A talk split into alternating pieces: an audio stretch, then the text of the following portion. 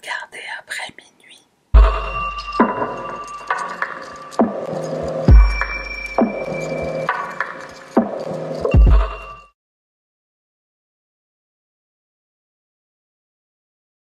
Salut les petits curieux, moi c'est Sarah, bienvenue sur ma chaîne, on y va sans plus tarder. Pour l'affaire de ce soir, on va aller au Japon et reste connecté pour le Random Item Review en fin de vidéo, ce sera un article lié au Japon. Takahiro Shiraishi est né en 1990 dans la province de Kanagawa au Japon. Il est décrit comme étant très gentil, très à l'écoute, extrêmement poli. Ses camarades de classe le disent un peu réservé, un peu timide, mais pas au point d'être introverti. Il est assez sociable, il a des amis. Il ne manque jamais un jour d'école. Il aime l'athlétisme, le baseball, un enfant des plus ordinaires. Mais il y a quand même eu un incident quand il était au collège. Un camarade de classe dit l'avoir surpris en train de jouer au jeu du foulard. Le jeu du foulard, en espérant que mon public est avisé et intelligent, c'est un jeu euh, débile et très dangereux qui consiste à s'étrangler ou se faire étrangler par quelqu'un d'autre juste après un effort physique. On appelle aussi ce jeu le rêve indien. Le but c'est de s'évanouir et on aurait visiblement une sensation de bien-être et des hallucinations. Pour information, ce jeu dangereux a tué 130 enfants dans les dix dernières années, en France seulement. Il y a une association française qui s'appelle le jeu du foulard justement et qui essaie de lutter contre tout type de jeux dangereux auxquels les enfants se prêtent. Et je me suis demandé si ça se retournait pas contre eux, puisqu'en faisant de la prévention, des fois, on donne des idées. Des fois, c'est des jeux dont les enfants n'ont absolument pas conscience, ils ne les connaissent même pas. La prévention dans ce genre de domaine, ça peut être euh, problématique. Revenons à notre histoire. En dehors de cet incident, la vie de Takahiro est tout ce qu'il y a de plus normal. Il habite avec ses parents et sa sœur dans une maison située dans la ville de Zama, toujours dans la province de Kanagawa. Donc la ville de Zama se trouve à peu près à 40 km euh, de la ville de Tokyo. C'est genre Sergi Pontoise Paris. Pendant que Takahiro est au lycée, chamboulement dans la famille. Ses parents divorcent et sa mère et sa sœur vont s'installer au centre de Tokyo. Et c'est là que Takahiro va se rapprocher de son père. Ce dernier travaille comme designer de pièces automobiles. Parfois, son fils l'aide même dans son atelier. Les voisins disent d'eux qu'ils sont plutôt proches. Ils sont souvent vus ensemble dans leur quartier. Ils vont même régulièrement au restaurant pour dîner et euh, parfois boire un verre ensemble. Donc vraiment, ils sont plutôt proches l'un de l'autre. Takahiro fait ses études au lycée de Yokohama et après avoir obtenu son diplôme, donc l'équivalent du bac français, il va travailler dans un supermarché où il sera employé pendant à peu près deux ans, et ensuite il va démissionner. Il fait des petits boulots à droite, à gauche, puis il décide de devenir Kaori Skuto, un genre de scout. Et pas euh, le gentil scout qui vend des cookies euh, comme aux États-Unis. Les scouts, ils travaillent dans le quartier appelé Kabukicho, dans le secteur de Shinjuku, un des quartiers les plus dangereux de Tokyo. Le quartier le plus dangereux de Tokyo. Kabukicho, c'est aussi le quartier rouge de Tokyo, et on l'appelle aussi le quartier qui ne dort jamais. Le quartier rouge de Tokyo serait l'un des plus riches au monde. Il est dans la liste de ceux qui génèrent le plus de profits. Et dans ce quartier, on va donc trouver des sex clubs, des yakuza, des bars, des restaurants. C'est un quartier très touristique et très fréquenté, comme tu peux l'imaginer. Le travail de Takahiro, en gros, ça consiste à trouver des femmes pour travailler en tant qu'hôtesse dans ce qu'on appelle les bars à hôtesses, c'est-à-dire un sex club. Au passage, j'ai découvert le mot soapland. Soap en anglais, ça veut dire savon, mais soapland, c'est pas une boutique qui vend du savon. C'est un genre de car wash. Mais pour les êtres humains. Enfin, pour les hommes c'est un sex club où une femme te lave. Voilà, voilà. Donc ce qu'on appelle une hôtesse à Kabukicho, c'est une prostituée. Mais ça passe mieux de dire hôtesse. Donc un scout, en trouvant une fille, il obtiendra une commission. 50 dollars si elle accepte juste de visiter un club, 100 dollars si elle accepte d'y travailler, et plus elle reste, plus le scout se fera de l'argent. En général, les scouts vont viser des femmes dans des situations précaires, des femmes qui sont endettées, ou tout simplement des femmes qui sont prêtes à tout pour acheter vêtements et accessoires. Grosse obsession pour la fashion life auprès des jeunes là-bas, visiblement. Il y aurait même certaines de ces jeunes femmes qui viendraient dans le quartier de leur plein gré et qui sillonneraient les rues de Kabukicho en attendant d'être abordées par un scout et voir la meilleure proposition qu'ils auraient à lui faire. Un peu comme quand tu vas à Château d'eau faire les ongles. Et ces scouts en question, ils sont très proches de leurs filles. Ils leur donnent conseil, ils leur cherchent les clubs où elles pourront se faire le plus d'argent. Ils sont même plus proches d'elles que les gérants des clubs dans lesquels elles vont travailler. Ces femmes, ces jeunes filles, elles ont énormément confiance en leurs scouts. Ils sont toujours très gentils avec elles, très attentionnés. Ils sont en général très soucieux de leurs conditions de travail. Et en même temps, c'est dans leur intérêt. Ils veulent qu'elles soient bien traitées dans ces clubs où elles vont travailler pour qu'elles y restent le plus longtemps possible. Plus elles travailleront longtemps, plus il y a de l'argent qui rentre. Et pour tout le monde. Et puisque ces scouts sont si gentils, il est fréquent que des sentiments apparaissent et qu'une relation naisse entre un scout et une fille. Ce qui a été le cas pour Takahiro, et pas qu'une seule fois. Une de ces femmes avec laquelle il a été en couple pendant quelques mois dira de lui qu'il était si gentil, tellement gentil, bien au-delà de la moyenne des gens, mais qu'elle avait quand même remarqué qu'il avait une fascination morbide pour le suicide et pour la mort. Mais c'est un excellent boyfriend. En mai 2017, Takahiro se fait arrêter parce qu'il est scout. Au Japon, la prostitution est interdite, donc son activité est considérée comme hors la loi mais il n'aura qu'une peine de prison avec sursis. Donc il ne va pas en prison, il doit montrer patte blanche, ne commettre aucun délit pendant une certaine durée. En France, une peine de sursis, elle a trois formes. Le sursis simple, c'est-à-dire que la justice attend simplement qu'on ne commette aucun délit pendant une période de 5 ans, à compter du jour de la condamnation. Le sursis accompagné de ce qu'on appelle une mise à l'épreuve, ça peut être des convocations, des conditions à respecter telles que ne plus se rendre dans telle ville, ne plus parler avec telle personne, etc. Et la troisième et dernière forme de sursis, c'est celle qui est accompagnée de travaux d'intérêt général. C'est fort intéressant le système judiciaire français. Bon, pour Takahiro, je ne sais pas quelle forme de sursis il a eu, mais il a eu du sursis. En août de la même année, Takahiro emménage dans un studio qui se trouve à environ 3 km de la maison de son père. Il lui annonce qu'il a rencontré la femme de sa vie, il veut s'installer avec elle, et puis de toute façon, il se sent en âge de voler de ses propres ailes. Et j'imagine que son père a dû être content d'entendre ça, parce qu'il a eu une discussion avec son fils au mois de juin, lors de laquelle il lui aurait dit Je ne sais pas pourquoi je suis en vie. Et aussi, la vie n'a aucun sens. Plutôt dark hein, quand même. Donc deux mois plus tard, son père se dit bah, il a dû trouver une raison de vivre, il a trouvé l'amour, il est super content, il aide son fils à emménager dans son nouveau studio, et il se porte même garant auprès du propriétaire. Mais c'est là que les choses prennent une tournure euh, dramatique. C'est le moins qu'on puisse dire. Takahiro, pendant toutes ces années, il a bien caché son visage. Même s'il a laissé transparaître par moments sans le vouloir, euh, notamment son ami qui se souvient l'avoir vu jouer au jeu du foulard, sa petite amie qui s'aperçoit de son obsession pour la mort et le suicide, et certains de ses collègues scouts disent même de lui qu'il est très ambitieux, dangereux et capable de trahison.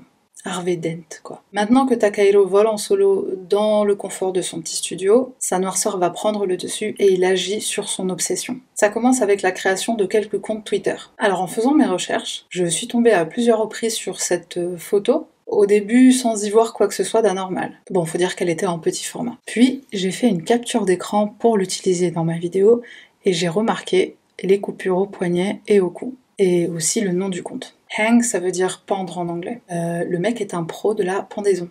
Voilà, voilà. Il a un autre compte sur lequel il utilise le même avatar, mais le nom de ce compte c'est I want to die, je veux mourir. Sur le compte Je veux mourir, il se dépeignait comme quelqu'un qui était en souffrance, quelqu'un qui voulait partager ses sentiments avec d'autres personnes qui étaient également suicidaires. Il poste des messages du style Je veux tout oublier, je veux disparaître, mais sur le compte Pro Hangman, il se disait très doué pour mourir. Je savais pas que c'était une compétence. Il postait des messages du style Je veux répandre mon savoir, mes connaissances sur la pendaison, ou encore, si vous êtes perdu au bout du rouleau, envoyez-moi un message privé.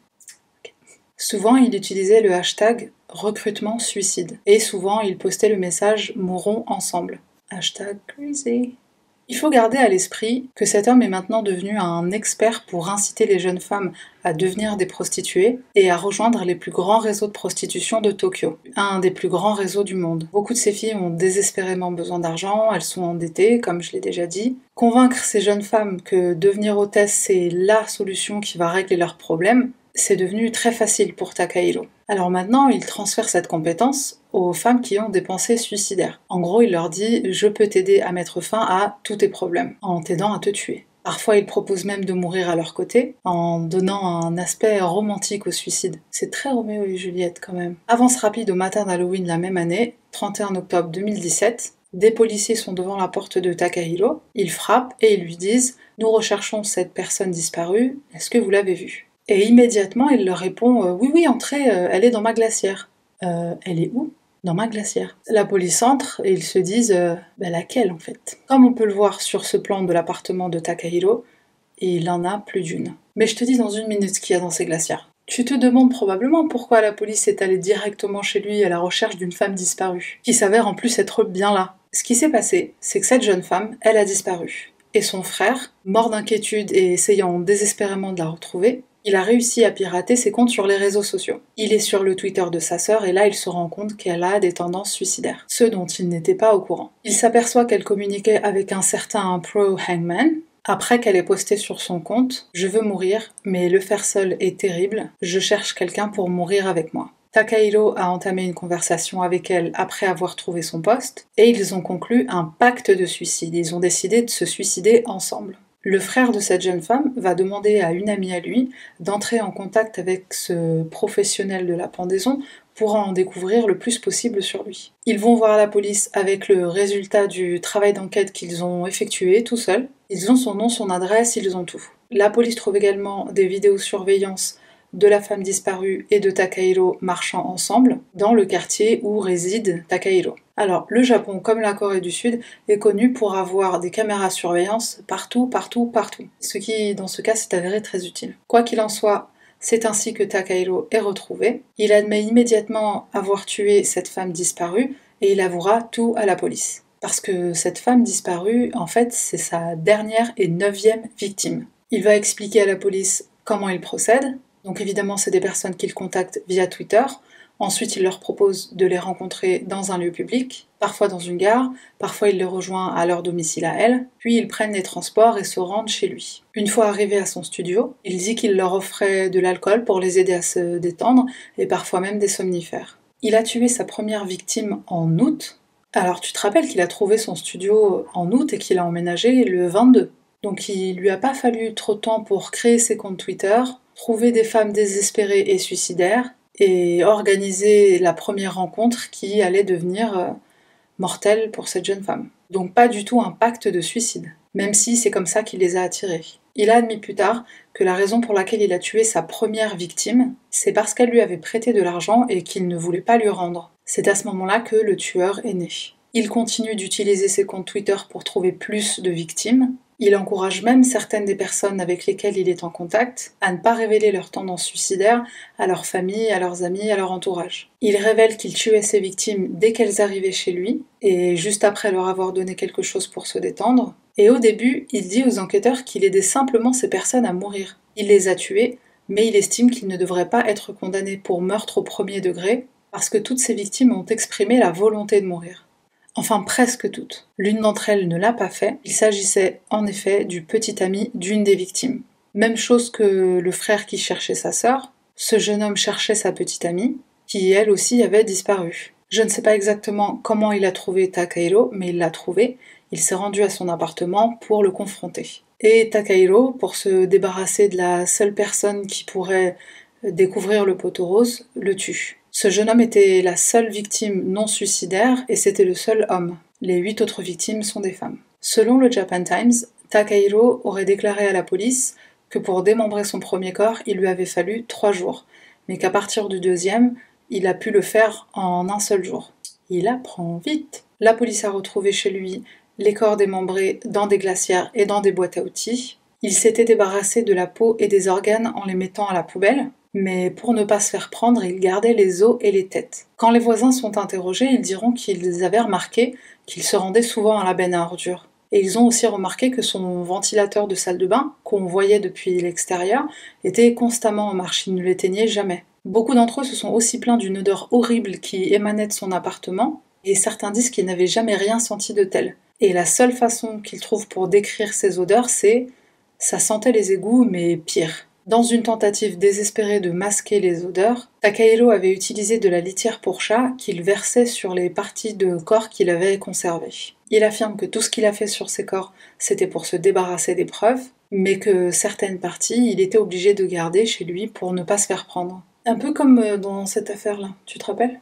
Si tu ne sais pas de quoi je parle, regarde la vidéo. Takahiro confirmera également ses motivations aux enquêteurs, le sexe et l'argent que c'est original et hors du commun. Il admet qu'il n'a jamais eu l'intention, comme il l'avait proclamé à ses victimes, de les aider et de mourir à leur côté. C'était tout simplement une ruse pour les appâter, les violer, les dépouiller de ce qu'elles possédaient sur elles ce jour-là. Et au total, il va empocher environ 4000 dollars. Certaines des femmes qu'il a rencontrées avec l'intention de tuer, finalement, il va décider de les laisser vivre, parce qu'il constate qu'elles sont plutôt aisées et qu'elles peuvent financièrement l'entretenir. Habituellement, il étranglait ses victimes, juste après les avoir frappées à l'arrière de la tête avec une pierre, pour qu'elles ne résistent pas. Mais si tu dis qu'elle voulait mourir, hein, pourquoi est-ce qu'elle résisterait hein? On suppose à ce moment-là qu'il avait peur qu'elle change d'avis à la dernière minute. Parfois, une pensée suicidaire, c'est un appel à l'aide. La personne n'a pas toujours vraiment envie de mourir. Elle a juste besoin d'aide, de compassion, d'amour, d'une oreille attentive. Et Takahiro va utiliser cette faiblesse contre elle.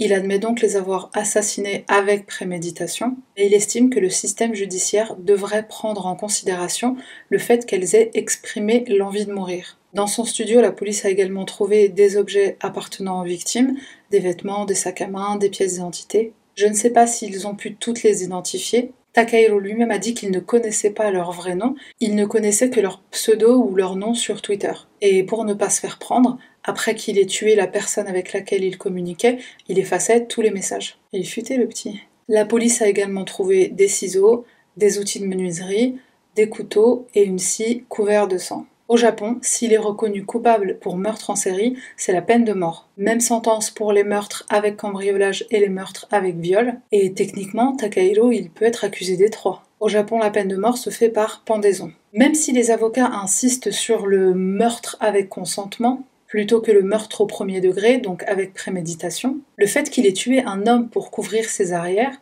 et le fait que les autopsies révèlent un traumatisme crânien à l'arrière de la tête ne vont pas du tout jouer en sa faveur. Le procès de Takahiro Shiraishi a commencé en septembre 2020. Il a plaidé coupable et depuis son arrestation, il est détenu à la prison de Takashima. La fin du procès est prévue pour décembre de cette année. Même si ses avocats maintiennent qu'il s'agissait de meurtre avec consentement de la part des victimes, au début du procès, Takahiro affirme que la raison pour laquelle il frappait ses victimes à l'arrière de la tête, c'était pour ne pas qu'elles résistent. Il dira lui-même il n'y avait pas consentement. En deux phrases, il a mis à la poubelle la stratégie de défense de ses avocats. S'il est reconnu coupable de meurtre avec consentement, la peine de prison serait seulement de 6 mois à 7 ans contre la prison à vie ou la peine de mort pour euh, meurtre en série. Au début du procès, Takahiro aurait dit J'ai lu des livres qui décrivent des scènes d'exécution donc je ne veux pas souffrir physiquement, je ne veux pas me battre au tribunal, mais je ne veux pas non plus encourir la peine de mort. J'ai des sentiments mitigés. Et sans donner d'explication, il ajoutera aussi Certaines personnes s'excusent dans d'autres affaires, moi je ne le ferai pas. Il refuse même de s'excuser auprès des familles des victimes. Mais il veut pas la peine de mort. Ok. Euh, Qu'est-ce que tu penses qu'il mérite? Parce que le procès il n'est pas terminé. Je sais pas si on peut voter euh, envoyer un pour la peine de mort Envoyer deux pour la prison à vie. Euh, je devrais pas rigoler. Mais euh, c'est dommage que le peuple ne s'exprime pas dans ce genre d'affaires. Bon, laisse un commentaire et dis-moi ce que tu penses de cette affaire. Euh, de toute façon, dans la barre de description, je mettrai une update quand j'en saurai plus sur l'affaire. Pour l'instant, on ne sait pas quelle est la sentence, mais on y est bientôt, j'ai hâte de voir ce qui va se passer pour lui. Peu de temps après que cette affaire ait été mise en lumière, le PDG de Twitter, Jack Dorsey, a donné une interview dans laquelle il a déclaré Nous devons prendre nos responsabilités, nous assurer que notre plateforme soit utilisée de manière positive et saine. Twitter a beaucoup modifié ses conditions d'utilisation depuis cette affaire, depuis les meurtres de Zama. Par exemple, maintenant on peut signaler un tweet qui exprime des intentions d'automutilation ou de suicide. Les autorités japonaises travaillent également à surveiller et à restreindre toutes sortes de plateformes où les gens parlent de ce genre de sujet. Il est quand même question d'un pays qui a une forêt du suicide. Et tu sais sûrement de quoi je parle. En 2017, le Japon est le septième pays à avoir le taux de suicide le plus élevé. Mais il y a beaucoup d'éléments à prendre en considération, notamment des éléments culturels comme les suicides d'honneur, qu'on appelle en japonais harakiri, ce qui se traduit par couper le ventre ou s'éventrer. Il y a donc une sorte de tolérance autour du suicide au Japon quand même. Et c'est l'une des raisons qui explique que le taux soit assez élevé. C'est même la principale cause de décès chez les femmes âgées de 22 à 44 ans et chez les hommes âgés de 15 à 34 ans. Dans la barre de description, je vais mettre quelques liens. Si jamais une personne qui regarde cette vidéo a besoin d'aide, a besoin d'assistance, il existe des solutions et surtout, il y a plein de gens qui sont prêts à aider. Il y a des plateformes qui sont faites pour ça. Lien en barre de description. Alors, je voudrais parler rapidement de la définition de serial killer et de tous les mythes, toutes les légendes autour des serial killers. Euh, fun fact, mais d'après une étude publiée sur le site du FBI, les meurtres en série ont commencé à fasciner le peuple dans les années 1880 avec Jack l'Éventreur à Londres. Et pour info, on n'a jamais su qui était le coupable. Alors, qu'est-ce qu'un serial killer? La définition, elle va différer selon les pays et à travers l'histoire. Il y a eu un symposium sur les meurtres en série organisé par le FBI à San Antonio au Texas. Il me semble que c'était pendant l'année 2005. Au cours de ce symposium, on s'est entendu sur les facteurs communs des tueurs en série et ils sont les suivants. Un ou plusieurs auteurs, deux victimes ou plus, des incidents survenant à des moments différents et une séparation temporelle entre chaque meurtre, ce qui les différencie des tueries de masse. Tueries de masse, euh, cette affaire dont j'ai parlé dans une précédente vidéo, si ça t'intéresse. Ainsi donc, la définition officielle du meurtre en série, en tout cas aux États-Unis, est la suivante. Le meurtre illégal de deux victimes ou plus par le ou les mêmes auteurs lors d'événements distincts. Pour expliquer pourquoi cette définition paraît si simple et si courte, voici quelques mythes que l'étude, qui est donc une transcription du symposium, euh, étudie et explique en détail. Les tueurs en série ne sont pas toujours des savants fous ou des dérangés sataniques. Ils peuvent arrêter de tuer pour une raison ou pour une autre. Ils ne tuent pas forcément jusqu'à leur mort ou jusqu'à ce que la police les arrête. Ils ne veulent pas toujours se faire arrêter par la police, parce que certaines personnes pensent qu'un tueur en série type il a forcément envie de se faire attraper par la police, ce qui est absolument faux. Ce que l'étude précise, c'est qu'avec le temps et l'expérience, certains d'entre eux deviennent arrogants, trop confiants et ils prennent des raccourcis. Ils ne sont plus aussi prudents, ils commettent des erreurs, c'est ce qui les conduira à leur arrestation. Donc un tueur en série n'a pas toujours envie de jouer au chat et à la souris avec la police, dans le but inconscient ou conscient de se faire attraper. Alors, parlons motivation. Même si c'était le cas pour Takahiro dans cette affaire, ce qui va motiver un tueur en série, c'est pas forcément le sexe, c'est pas forcément une gratification sexuelle. Et parfois même, ils ont plus d'une raison de tuer. Encore une fois, c'était le cas pour Takahiro, qui a violé ses victimes, donc gratification sexuelle, et il les a aussi volées, donc gain financier. La dernière chose que je voudrais mentionner, c'est que il n'y a pas un profil type de tueur en série. Ils ne sont pas toujours blancs, solitaires, avec un historique très lourd. Ils se présentent sous différentes formes, et c'est ça qui est vraiment flippant. Souvent, quand un tueur en série est confondu par la justice, les gens de son entourage seront souvent étonnés, euh, compagnons, euh, voisins, enfants ou parents. Mais tueurs en série ou tueurs occasionnels, ils n'ont tout simplement pas d'origine type ou de statut social ou de maladie mentale type. Ne faites pas confiance à un visage parce qu'il vous paraît gentil, ne vous méfiez pas d'un visage parce qu'il a l'air mauvais, ne faites confiance à personne. Enfin si, quand même. Bon bah sur ce, bonne nuit Bon, avant de se quitter, Random Item Review, comme d'habitude. Tu sais que le Japon est le lieu de naissance des animés et des mangas, mais est-ce que tu connais la différence entre un animé et un manga? En fait, c'est peut-être juste moi qui est bête et qui connaissais pas la différence, mais je connais la différence, je partage si tu ne connais pas, si tu ne sais pas. Le manga, c'est la bande dessinée, donc c'est la version papier, et l'animé, c'est la version euh, bah, animée, comme son nom l'indique. Fun fact, un manga peut devenir un animé, mais un animé ne vient pas toujours forcément d'un manga. Et ça, je le savais pas aussi.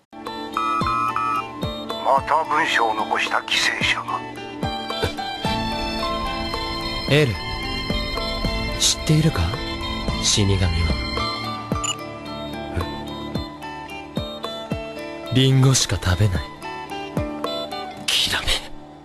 Le random item de ce soir, c'est à la fois le manga et l'animé. Bon, si t'as reconnu le petit clip que j'ai montré, tu sais duquel je parle. Euh, les bruits de moto ne s'arrêtent pas dans cette ville.